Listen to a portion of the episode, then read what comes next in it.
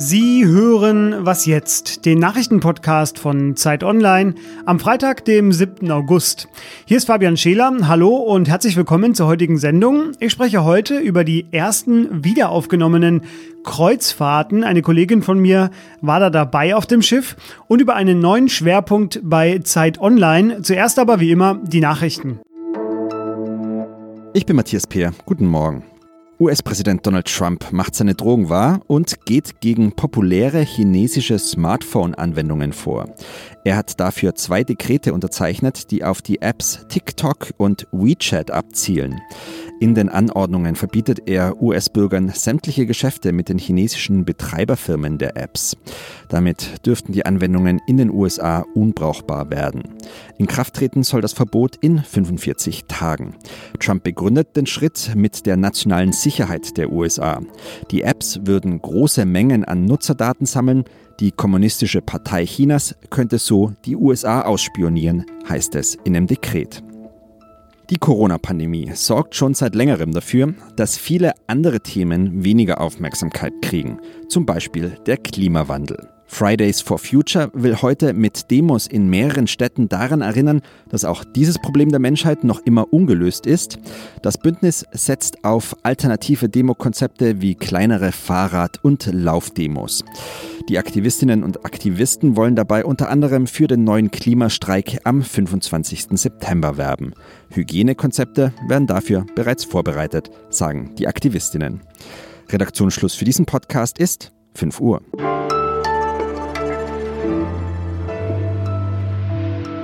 Es war vor Corona im globalen Tourismus eine der Boombranchen schlechthin. Manche Reedereien hatten nicht mal genügend Schiffe, um alle Kreuzfahrtreisewünsche zu erfüllen. Doch dann kam Corona, es kam der Ausbruch auf der Diamond Princess und seitdem gelten Kreuzfahrtschiffe mit ihren engen Gängen und dem Vergnügungsprogramm als idealer Ort für das Virus. Eine ganze Branche wurde weltweit von 120 Prozent auf null gebremst. Die Unternehmen verlieren seitdem Millionen an Euro, statt sie zu verdienen. Doch nun laufen die ersten zarten Versuche für einen Restart wieder.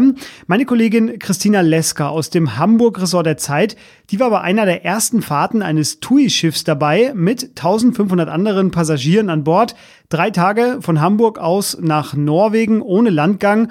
Und sie kann mir jetzt quasi aus erster Hand davon erzählen. Hallo Christina. Hallo Fabian. Aus deinem Text weiß ich, Teile der Crew mussten vorher in Quarantäne, ihr Passagiere allerdings nicht. Wie eingeschränkt sah denn das Leben an Bord aus? Wir mussten einen Gesundheitsfragebogen ausfüllen und versichern, dass wir keine Covid-19-Symptome haben. Und nachdem ich das unterschrieben hatte ähm, und auch versichert hatte, dass ich nicht aus einem Risikogebiet komme, durfte ich an Bord. Das Leben an Bord war tatsächlich sehr anders als sonst.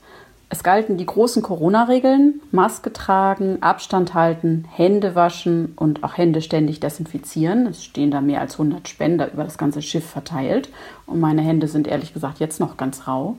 Ja, und dann musst du dir halt vorstellen, wie, wie ist das, wenn ich mit Maske Urlaub am Pool mache? Ja, oder wenn äh, im Pool darfst du die natürlich abziehen, aber äh, das Leben ist schon eingeschränkt auf so einem Schiff und es stand auch nicht alles zur Verfügung. Also die Sauna zum Beispiel ganz klassisch war zu, es gab keine Diskothek, die Buffets, äh, an den Buffets wurdest du bedient, du darfst dich nicht mehr selber bedienen. Also vieles auf den Schiffen ist jetzt anders. Und wie fanden das die Passagiere? Die Passagiere waren zum Teil sehr, sehr glücklich darüber, dass sie überhaupt auf Kreuzfahrt gehen konnten. Ähm, ich habe eine Frau kennengelernt aus ähm, St. Augustin, das ist bei Siegburg, und das war ihre 13. Kreuzfahrt.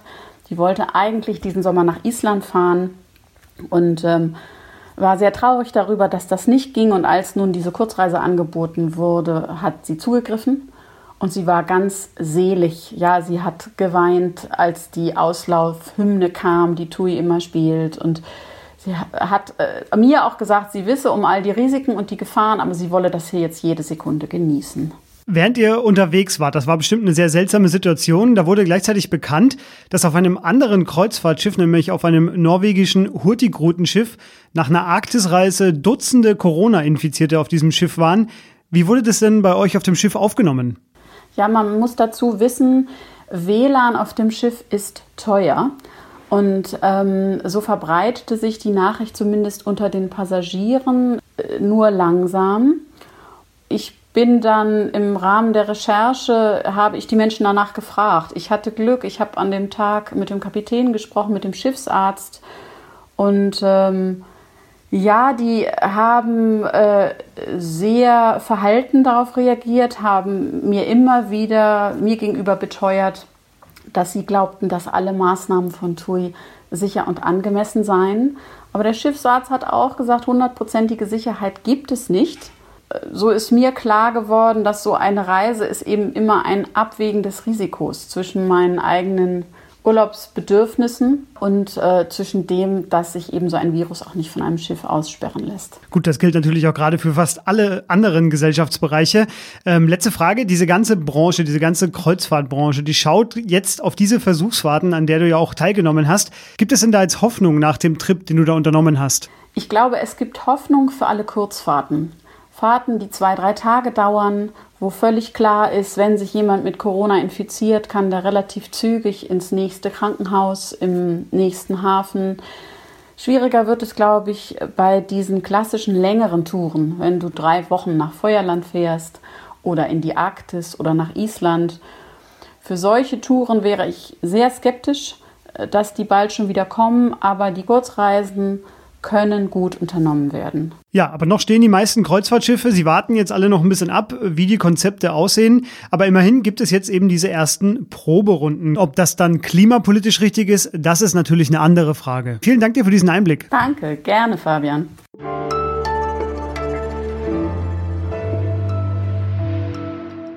Und sonst so? Uh, steaming one of our 100,000 words for being drunk. Na, haben Sie ihn erkannt? Das war Schauspieler Jared Butler und haben Sie auch seinen Akzent erkannt? Es ist genau schottisch. Herrlich schön und laut einer Umfrage der Knowledge Academy unter Singles weltweit der Akzent, der am attraktivsten klingt. Ja, schottisch. 2500 Singles wurden weltweit gefragt, bei welcher Sprache sie instant in love fallen. Und bei den Frauen war das Ergebnis sehr, sehr, sehr, sehr, sehr klar. 88 Prozent gaben Schottisch an. Ja, und bei den Männern, wie war's da? Ich löse auf. ¿Quieres andar conmigo? Spanisch, ebenfalls mit 88 Prozent weit vorne, La Idioma Más Popular. Deutsch, das können Sie sich sicher denken, taucht unter den ersten zehn Plätzen weder bei den Frauen noch bei den Männern auf. Dabei finde ich, dass ein ehrliches Ich liebe dich sich doch sehr gut sehen lassen kann.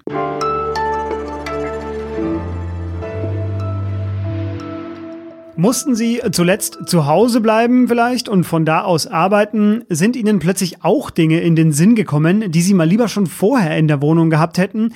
Ich hatte vor kurzem nach fünf Monaten Homeoffice immerhin so einen Moment, unangekündigte Baustelle unter mir. Ich war ohne Schuld. Fenster zumachen versus Hammerschläge. Es war einfach kein fairer Wettkampf. Hätte ich mal lieber in gute Noise-Canceling-Kopfhörer investiert. Falls Sie auch einen dieser Aha-Momente hatten, habe ich jetzt was für Sie. Unser Digitalresort, das hat einen neuen Schwerpunkt gestartet am Donnerstag und der heißt, es hat gefunkt. Und äh, Sie stellen da Dinge vor, die den Alltag zu Hause komfortabler machen, natürlich journalistisch eingeordnet. Ich will kurz drüber reden mit meiner Kollegin Lisa Hegemann aus dem Digitalressort. Hallo Lisa. Hallo Fabian. Lisa, warum ausgerechnet jetzt nach eben fünf oder sechs Monaten Homeoffice schon? Ja, bei uns war der Auslöser die Kontaktsperre tatsächlich, ähm, als das so losging im, März, April sind uns im Team lauter Gadgets eingefallen, die jetzt eigentlich nicht lebensnotwendig vielleicht sind, aber irgendwie ganz praktisch wären. Äh, vor allen Dingen so für den Alltag zu Hause, aber eben auch die Arbeit im Homeoffice, genau wie du es gerade beschrieben hast. Und es gab dann auch irgendwie ein paar ernstere Probleme, ähm, einfach Menschen, die ihre Kinder bespaßen mussten und sich auch nicht so sicher waren, bevor man die jetzt noch irgendwie setzen kann, außer vielleicht die Sendung mit der Maus. Und da haben wir uns gefragt, welche Geräte und Apps sind eigentlich wirklich geeignet für diese ganzen verschiedenen Situationen. Ja, und äh, so ist ganz banal diese, diese Idee zu dieser Serie entstanden. Und für die testen wir jetzt verschiedene Produkte und erzählen den Leuten, was wir ganz subjektiv natürlich davon gehalten haben. Ist äh, schon immer eines meiner Lieblingsgenre bei Zeit Online, diese Produkttests. Ihr macht das ja auch mit iPhones, mit neuen äh, Tech-Geräten und ähm, ich finde das immer sehr lesenswert. Ich habe gerade schon angesprochen, Noise Canceling Kopfhörer war jetzt schon. Ähm, was kommt denn noch in diesem Schwerpunkt? Was erwartet uns da noch? Ja, mein Kollege ähm, Henrik hat zum Beispiel getestet, welche Webcams ihn wirklich gut aussehen lassen und man konnte wirklich Unterschiede sehen. Ähm, mein Kollege Fabian äh, etwas ähm, ähm, etwas spaßiger, welche ferngesteuerten Sextoys funktionieren. Und meine Kollegin Maike Lahr erzählt ganz unterhaltsam, mit welchen Apps sie sich zu Hause fit gehalten hat. Und ich persönlich zum Beispiel suche jetzt schon seit längerem nach guten In-Ear-Kopfhörern zum Joggen. Auch darüber wird es was zu lesen geben. Bin sehr gespannt. Äh, alle Artikel gesammelt finden Sie auf Zeit Online. Ich verlinke die auch natürlich in unseren Shownotes. Lisa, vielen Dank dir und ja, viel Spaß mit den in ihr Kopfhörern. Ja, danke dir. Und das war was jetzt am Morgen. Später begrüßt sie noch Elise Lanczek hier im Update. Von mir war es das für diese Woche. Schreiben Sie mir und dem gesamten Team an wasjetzt.zeit.de für Kritik oder Hinweise. Ich bin Fabian Scheler, wünsche Ihnen jetzt schon mal ein angenehmes, sonniges, ruhiges und vielleicht auch beschauliches Wochenende und sage Tschüss.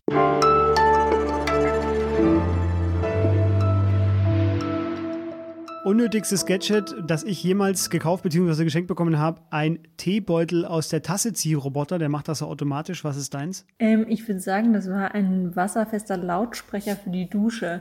Also ob man jetzt das Smartphone laut stellt oder diesen äh, Lautsprecher hat, das ähm, hat nicht so den großen Unterschied gemacht. Aber er hält, er hält? Äh, gehalten hat er. Ah ja, immerhin.